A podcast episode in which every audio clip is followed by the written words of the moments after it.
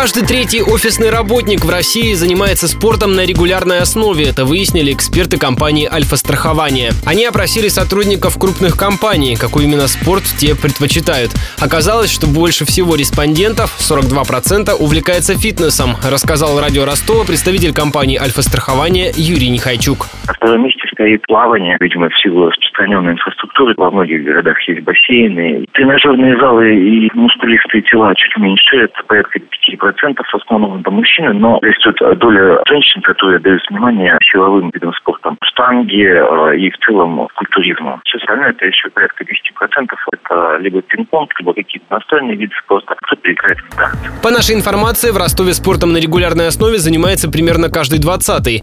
Вопреки кризису любителей здорового образа жизни становится больше, заявлял нам ранее ростовский управляющий сети World Class и Физкульт Михаил Плужников. Учитывая общий тренд, направленный на здоровый образ жизни, Олимпиада, ГТО, этот интерес поступательно, перманентно все время возрастает. Поэтому сейчас, по нашим оценкам, процент ростовчан, которые занимаются, это около 5%. Мы считаем, что в ближайшие 3-5 лет, вне зависимости от э, внешних экономических факторов, данный рост будет продолжаться. В Ростове не меньше сотни спортзалов и фитнес-центров. Месячный абонемент стоит в среднем от 2,5 до 3 тысяч рублей.